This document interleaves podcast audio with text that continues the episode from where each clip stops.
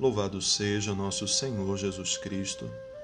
Irmãos e irmãs, nesta quarta-feira da sétima semana da Páscoa, continuamos a acompanhar a oração de Jesus no Evangelho.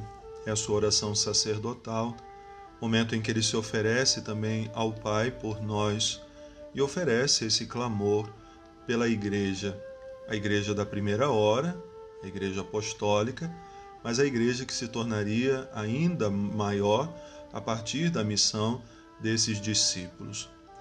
Cheios do Espírito Santo, eles se fazem essa igreja em saída, que o Papa Francisco tantas vezes nos pede, embora nesse tempo de pandemia não possamos ser tão missionários como deveríamos, indo de casa em casa, mas a igreja tem descoberto novas maneiras de ser missionária, de modo especial através dos meios de comunicação, das redes sociais. Continuar falando de Jesus às pessoas. Assim, a igreja continua crescendo. Homens e mulheres estão tendo acesso à palavra do Senhor para que se fortaleçam e desejem fazer esse profundo encontro com Jesus Cristo.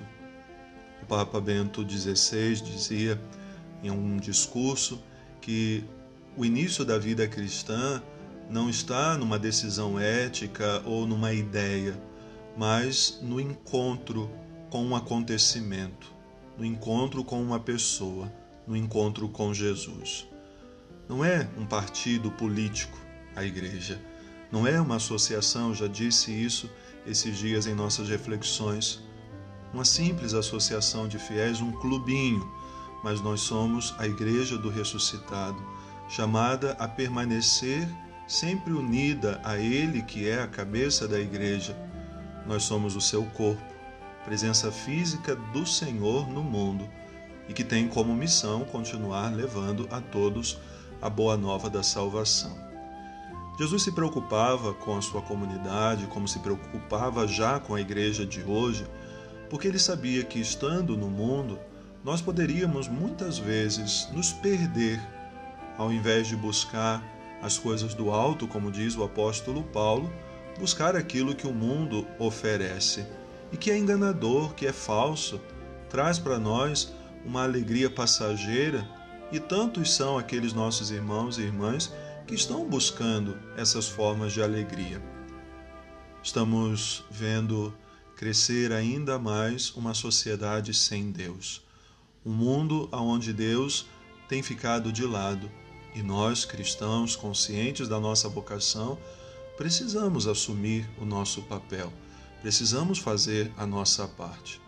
Mesmo que tenhamos que andar na contramão do mundo, esse mundo que desagrada a Deus e esse mundo que, como diz o próprio Jesus, nos odeia. E hoje ele repete mais uma vez isso também a nós. O mundo rejeita aqueles que rejeitam o mundo. Cristo sofreu as consequências disso e a igreja não vai ter uma sorte diferente. A igreja continua em cada tempo sendo perseguida porque ela é presença de Cristo na história. O apóstolo São Paulo, na primeira leitura, escrevendo aquela comunidade, ele fala de que não terá mais ali uma presença física, ele precisa partir e talvez não consigam mais ver o seu rosto. Aquela comunidade se emociona muito com a despedida de São Paulo, mas ele vai dizer justamente que é preciso que eles permaneçam vivendo aquela fé que foi ensinada. Paulo já adverte que a partir de dentro daquela comunidade, como temos visto também hoje dentro das nossas igrejas, surgirem aqueles que pregam contra Cristo, aqueles que vão quebrar a comunhão com a igreja, aqueles que quebram também a sua aliança firmada pelo batismo com o próprio Senhor da igreja. Então nós vemos hoje surgir novos cismáticos, que são aqueles que rompem com a fé ou que praticam atos que levam a quebrar a comunhão com a igreja. De dentro das nossas próprias comunidades, estão surgindo homens e mulheres que, não crendo mais no Senhor, porque vivem essa mentalidade do mundo, estão rejeitando a vida cristã estão rejeitando o testemunho que precisam dar.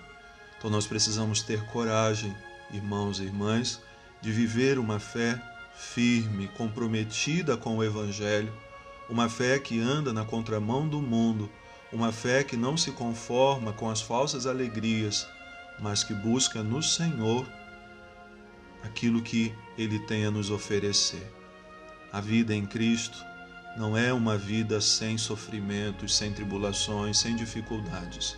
A vida em Cristo é uma vida onde nós temos a certeza que, por mais difícil que seja, nós temos sempre Ele a nos acompanhar, a nos conduzir. Que você possa fazer o seu propósito hoje diante do Senhor, de ser sempre missionário, de ser sempre arauto dessa boa nova, sem medo das consequências desse segmento e que possamos todos juntos ser verdadeira igreja do Senhor. Que Deus abençoe.